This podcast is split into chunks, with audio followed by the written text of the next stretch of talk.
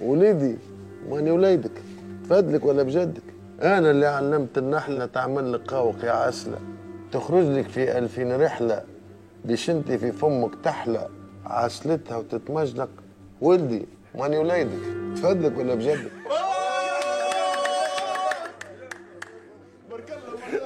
الاولاد أعطينا غيطة وحسين. برا بابا برا برا أعطيني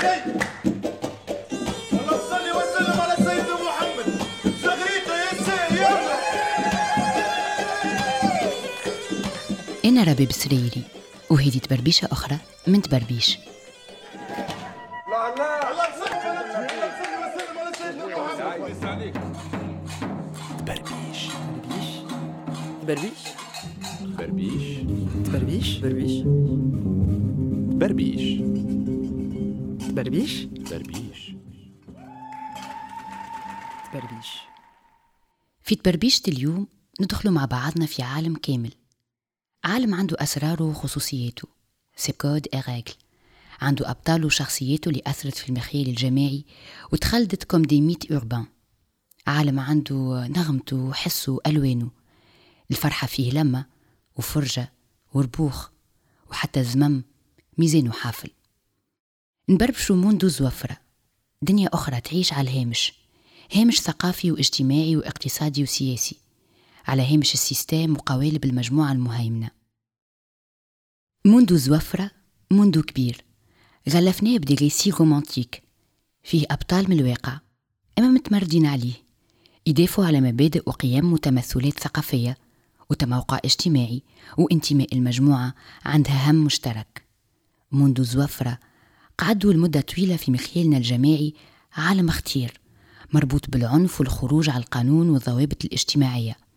أبطاله سميناهم باندية وحكاياتهم فاتت الربض. حكايتهم مشكلة موروث متناقل قعد مقطع بين تصويرة رومانسية للبطل فيها نوع من ال exagération naïve وبين رفض وتهميش.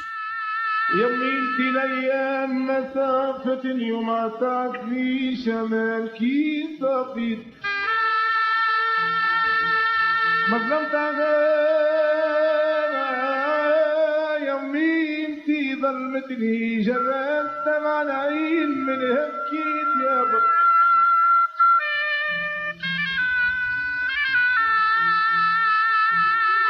خليت أيام ما هي ليا يمي في الأيام ما سافرتني وما فاتني شمال في صفيت مسلمتها يمين في ظلمتني جرات مرعين من هبكيتي خليت يما إليا مكتوب لفراق يا ما زاد عليا ليام ليام ليام ليام, ليام.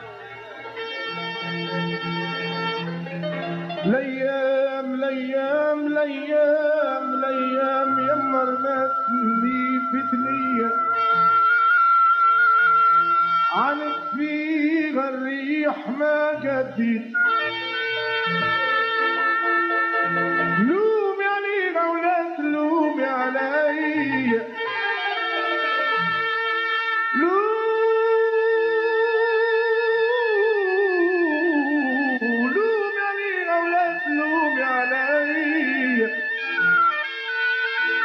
لهجتها ولبلاد الغربة مشيت لهجتها ولبلاد الغربة مشيت تميمتي الأيام ما تعقدني ما فاتنيش أنا في رفيق خططها يا أمي في درب البلدتين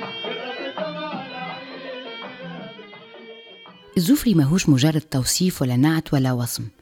أما مفهوم كامل اتطور بالوقت وخذ أبعاد ورمزيات مختلفة وتشكل في مظاهر متعدة وتكلم بتعبيرات مختلفة.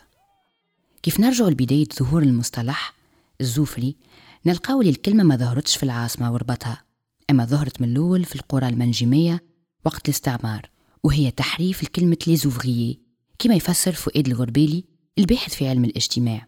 زوفري هي attribut يعني هي هي صفة تطلق على العمال. لي بنية الاحتقار أي أن نحتقرهم أن نستبعدهم لأنهم لا يشبهون طبقات المهيمنة وطبقات البرجوازية أو الأرستقراطية. هذه كلمة جاءت مع الاستعمار تحديدا وارتبطت في تونس بعمال الحوض المنجمي عمال المينا لكنه المفهوم هذا باش يعرف تحولات آه، خاصة مع عملية التحضر ال urbanisation وتشكل المدن في تونس. الزوفري هو في الأصل خدام المينا خدامة الحوض المنجمي في المتلوي وأم العرايس والرديف والمظيلة والجريسة وغيرها اللي بدات معاناتهم من 1885 وقت اللي بدأ الاستعمار الفرنساوي يمد في سكة الحديد باش يوصل فوسفات تونس لأوروبا على ظهر رمالي البلاد اللي وجوههم مغبرة وحقوقهم مستباحة وأرضهم مفكوكة. لي زوفريي زوفرت أواخر القرن 19 هي الطبقة العاملة في المناجم اللي خلات رصيد أدبي وفني مهم. ثقافة شفوية بالأساس. حكيت على الاضطهاد بكل أشكاله. الاضطهاد الاستعماري والاضطهاد الطبقي. لكن المفهوم هذا ما قعدش مقتصر على المناطق المنجمية. اتطور وتبدل وتماشى مع التحولات الاجتماعية والسياسية والديمغرافية في القرن العشرين مع ظهور المدن الكبرى والهجرة الداخلية من الأرياف للعاصمة معناتها الحاضرة تونس. الزوفري هو الخارج عن المعايير والقيم اللي حددها المجتمع متعلقة بالانضباط الامتثال إلى صورة الإنسان الناجح أو الإنسان اللي لا يخلق تناقضات تبع المجتمع. ولهنا الزوفري نلقاوها في المدن التقليدية يعني اللي عرف التحولات يبان مرحلة الاستعمار جاوها فئات يعني من الأرياف وبالتالي بدأت تتسكل فكرة الزوفري مش كعامل وإنما كمنحرف وهذا المنحرف هو آه، شخص غير منضبط للمعايير. ولكن الزوفري في الذهنية العامة صحيح أنه شخص غير منحرف ولكن شخص له قيم؟ زوفرة القرن العشرين هما principalement سكان الأرباض. la première ceinture اللي دايرة بمركز المدينة وين تستقر الطبقة البرجوازية والبلدية. زوافرة القرن العشرين هم اللي قالوا عليهم النزوح. في محاولة لوصمهم وتوصيفهم باعتبارهم وافدين من خارج المدينة وحاملين معاهم الموروث ثقافي مختلف ومعايير قيمية أخرى كما تقول الانثروبولوج سعاد المطوسي. المنتصف الأول نتاع القرن العشرين يعني بدأت فما سكون ابيل الهجرة الداخلية في تونس فما ناس معناتها خرجوا من القرى نتاعهم ومشاو لل للعاصمة وغاديكا يخدموا معناتها يخدموا عزاب ويخدموا. الناس هذوما كانت فما منتشرة في المقاهي ثقافة يعني الاستماع إلى الموسيقى والكل. هما ما نجموش ينخرطوا في المجالس النخبوية اللي كانت كما مثلا المجالس اللي كان يشرف عليهم خميس الترنان وإلى آخره. عملوا هما لما خاصة بهم فهمت؟ جاو في قهاوي شعبية والكل اللي يتلموا فيها وعملوا لما موسيقية خ... نمط خاص بهم اللي هو سماوه الربوخ وقتها في القهاوي جابوا آلة موسيقى اللي هي المندولينا المزود وجابوا دربوكة وبداو يعملوا فيلمات هكا وجماعة دربك وتغني وجماعة جماعة تشطح والكل. والحقيقة في الوقت هذاك يعني كانت يعني هما كانوا هذاك الترفيه نتاعهم وكان منتشر ولكن كانت فما آراء سلبية جدا على الاجتماعات هذه وعلى الجلسات هذه حتى كي تقرأ صادق الرزقي ولا عثمان الحشاشي تلقى يعني فقرات في وصفهم كأوباش أو كسفلة القوم أو إلى آخره. علاش؟ خاطر الشيء هذاك ما يشبهش للنمط السائد في الثقافة وقتها اللي هو يعطي ما ما يعطيش برشا حرية للجسد ويحب برشا كما نقولوا برشا كنترول على على على الجسد ويخت يعني يقتصر دور التفاعل مع الموسيقى في التفاعل مع الترنيمات وما يسمى بالطرب فقط. العركة بدات ثقافية فكرية والمسألة هي مسألة انتماء المجموعة اجتماعية. واحدة تحب تأكد سيطرتها على الفضاء الحضري وأخرى تحب تأكد اندماجها فيه. أما في نفس الوقت تحافظ على مفرداتها وخصوصياتها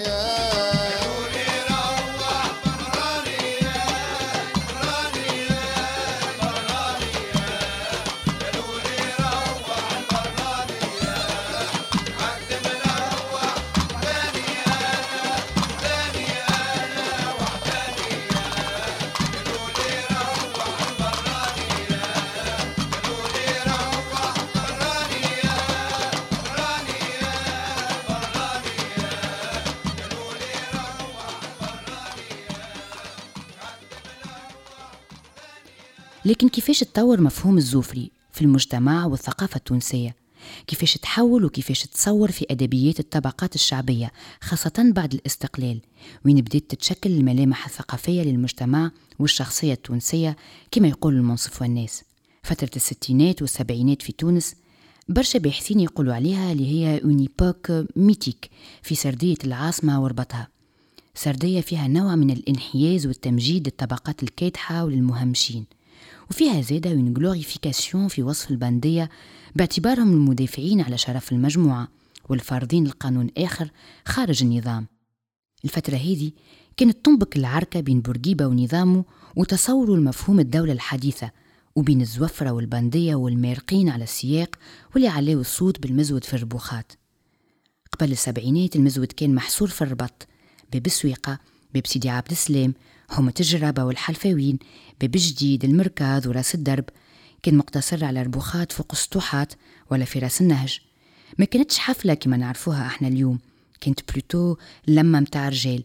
تتكون من أربعة عازفين. المزود الدربوكة والبندير. العازفين هما نفسهم المغنين. ما كانتش فما نجوم كما نعرفوهم اليوم. الربوخ كان بالأساس وصلات متاع نوب في مدح أولياء الله الصالحين. مصطفى قتال الصيد كان من أهم المزودية اللي برزوا فيه. نلقاو زادة أغاني تحكي على معاناة التهميش على الفقر على الحب الصعيب على الغربة وعلى الحبس كما في الزندالي ومجد خش حباس الناس غصبا عالشيفان وغصبا عالشيفان محوني ونحكي لكم يا ناس بهمومي وهمومي ما تنسى. أو خمسة سنة وتحكموه وبعد المال اللي خسروا بوه والمال اللي مشى. والمال اللي مشى وتفيا على وكيل الجمهورية. محمد فرحات محمد فرحات وعضادة والناس اللي حكموا بزيادة ورفعت الجلسة. وتدوز فيكم فان الرومي ونحكي لكم يا ناس بهمومي وهمومي ما تنسى. ويا لا لا مجدة وصى وخلاها وصايا شرعية اللي مروح شور بلادي سلم على المتهومة بيا المزود فن الزوفرة كما كانوا يسميوه. بدأ يتحول من مجرد وسيلة لهو وترفيه للطبقات الكادحة الوافدة على العاصمة لمراية مراية تعكس قضايا المهمشين المنسيين والمرفوضين. تتغنى بلغة مختلفة فيها تبك جديد مش مستنسى بيه المدينة. فيها جرأة فيها قوة. أما الرفض لهاللون ولهالهوية ما كانش اجتماعي ثقافي أكهو أما زاد كان سياسي إيديولوجي. الإذاعة التونسية مثلا كانت ترفض أنها تعدي المزود بحجة أنها موسيقى شعبية ما عندهاش جذور تاريخية. وفما مزاودية يقولوا اللي بورقيبة كان هو السبب مش على خاطر يكره الفن الشعبي. لا أما على خاطر كان يخاف من أغنية المزود ويخاف من شخصية المزاودية المتمردة اللي اختزلت فيها كل ما هو معادي ومخالف للنظام والتصوير تبطل الآخر بخلافه هو. سبب ما انت جيت بالغير.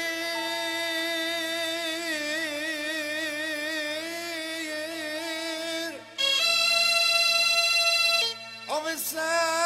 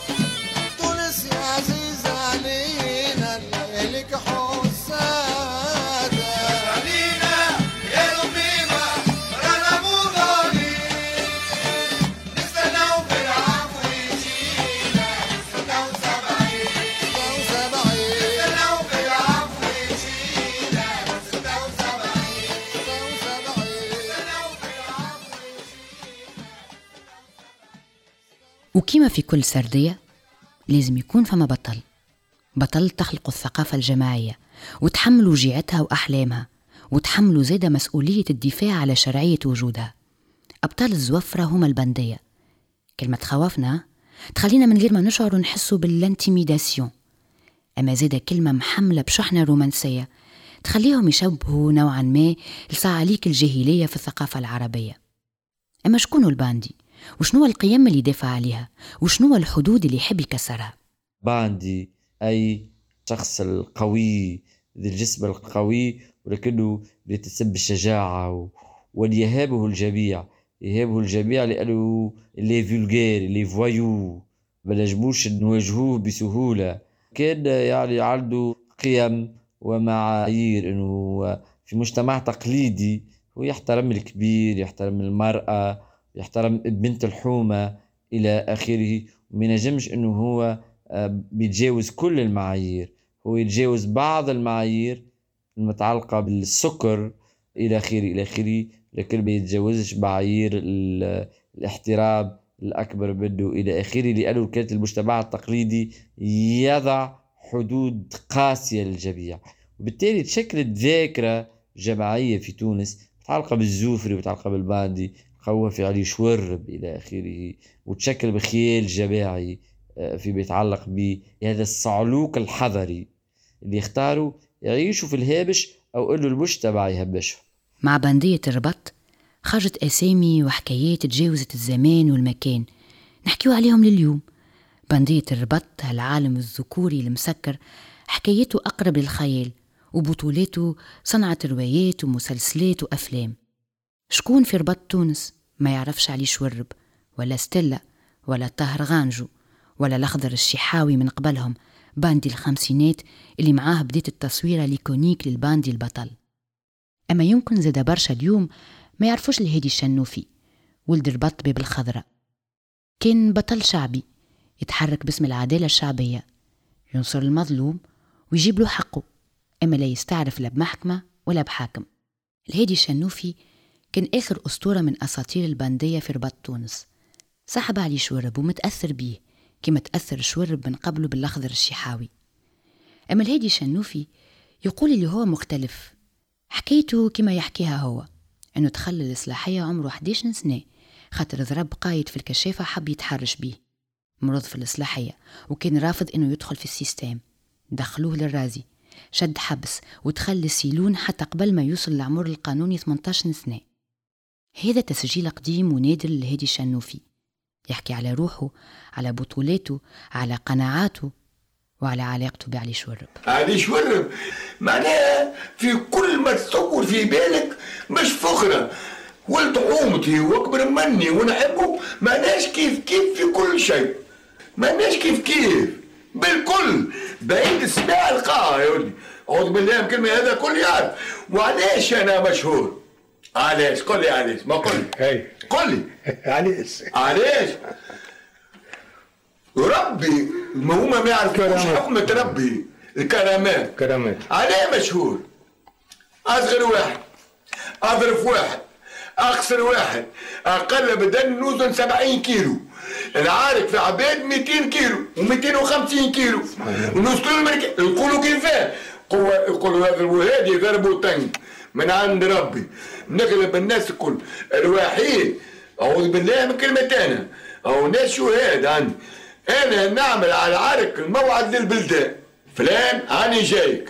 وحدي نمشي البلدان كار أو لواز. موعد كانت رجال تتقابل. يا ودي يمشي معايا على الشهر ومونت الغطاس. هاي الثالث عركة مع قاتل لوسيف وجماعته. في الحمامات مشى معايا علي. مشى معايا هو ومسعود لوسيف والنصر السقا ومنذر غطاس فهمني؟ هذه ثالث عركة وأنا تو هو يقولوا مرضي والدي أمه الله يرحمها يشاهد بها لأن لأن كف ساق امي نبوسه من كفه. وبابا شبيه. بابا أنا نبدأ رجال ترعش مني. ما نوصلش لبابا امي مماتي تبدا في سوق بالخير يقولوا مماتك جات نبدأ نرعش اما مماتي غاتني ما نوصلش لبابا امي بالعشرة وحداش نشر في جيول وعمري لا نعرف الأرض. الأرض ما نعرفهاش أنا. عمري ما دخل. الكل ديما نرجع نقول لك كرامات من عند ربي. خاطر نقول له يا ربي لا تشمت فيا حد ولا تغلب عليا حد ولا توريني الأرض يا ربي. خاطر علاش أنا نطلب؟ أنا يعرف ربي سابق في عالم البشر. يعرفني مظلوم. كرمني. وعليك زاد كرمني يا ربي يعرفني مظلوم. كرمني كل عام في الحج بخمسة واربع عمرات في وسط العام. سابق في علم البشر. لو يعرفني أنا عندي شعرة من اجرها ما يكرمنيش. الزوفري ماهوش كان الدنجري والكبوس والمشموم مرشوق في القرن كما يصوروا الفولكلور الشعبي. ماهوش كان الربوخ اللي يوفى بعركة وقت اللي تهبط البندية. وماهوش زادة كان التصويرة المدغدشة بين سرديات الواقع والتاريخ والملاحم الخيالية. الزوفري هو امتداد لوجيعة الفئات المهمشة والمظلومة جغرافيا وتاريخيا واجتماعيا وسياسيا. الزوفري هو صوت يعبر على رفض تلقائي وطبيعي لضوابط فرضتها مجموعة مهيمنة تعتقد في اللون الواحد والفكر الواحد وترفض الاختلاف حتى لو كان نعيش في فضاء واحد حتى لو كان نعتبرها جنة أما طرفها نار. جنة وطرافك نار. يا ناس مكثر أعدايا حزنوني كبار مع صغار. تقطيع وتريش ورايا نشكي للجبال تحتار. إن بكي طيور الغابة معايا صبرني على هم زماني. لجمالي تشاركني نعاي نسيني في فراق غزالي. الحوت في بحره يحتار اللي يسمع يحزن معايا.